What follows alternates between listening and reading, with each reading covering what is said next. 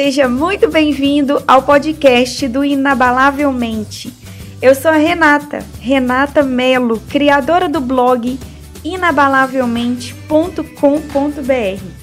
E eu verdadeiramente acredito que você pode conquistar todos os seus sonhos se você tiver uma mente programada para isso.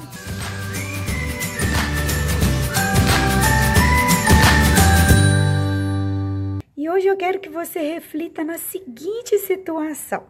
Na verdade, eu quero começar te fazendo uma pergunta. Quanto tempo você demorou para nascer?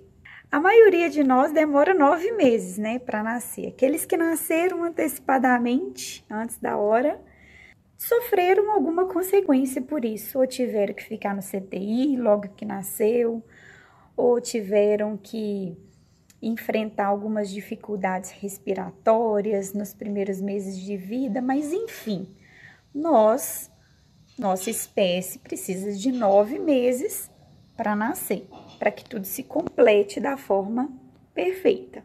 E o que que eu, o que que eu queria trazer aqui?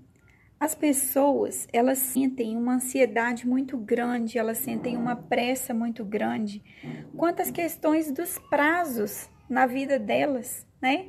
Então, começa uma dieta e já quer ver o resultado logo. Começa a fazer uma atividade física e já quer aquele corpo perfeito.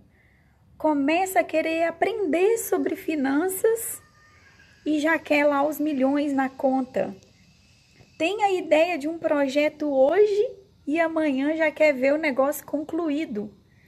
E não funciona assim.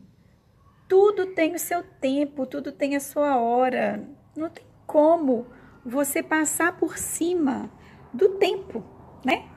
Eu, por exemplo, estou aqui pertinho de uma árvore. Essa árvore aqui, ó, as pessoas que vêm aqui na minha casa, ela bem alta, ela deve ter mais, mais de 5 metros de, de comprimento e as pessoas elogiam, né? E acham que a árvore, eu já comprei ela assim, coloquei aqui. E ela veio para cá, uma mudinha, esse tamaninho aqui, ó, bem pequenininha. E ela foi crescendo, crescendo, crescendo. Então, basta a gente observar a natureza, né? Tudo tem o seu tempo certo. Então, o seguinte: todas as vezes que você estiver sofrendo por antecipação de algum projeto, sofrendo de ansiedade para aquele, aquele negócio acontecer, pensa se isso está condizendo com a própria natureza das coisas. Porque muitas vezes os projetos que a gente inicia nessa vida Dependendo do tamanho do seu sonho, dependendo do tamanho da sua do, do impacto que você vai causar nas pessoas, vai causar no mundo, pode ser que nem na sua geração você colha os frutos disso. Pode ser que as futuras gerações, as próximas gerações é que colham os benefícios daquilo que você plantou lá atrás. Então, é um caso a pensar, né? E, e, e fica aí para você refletir se você não está querendo ir contra a natureza.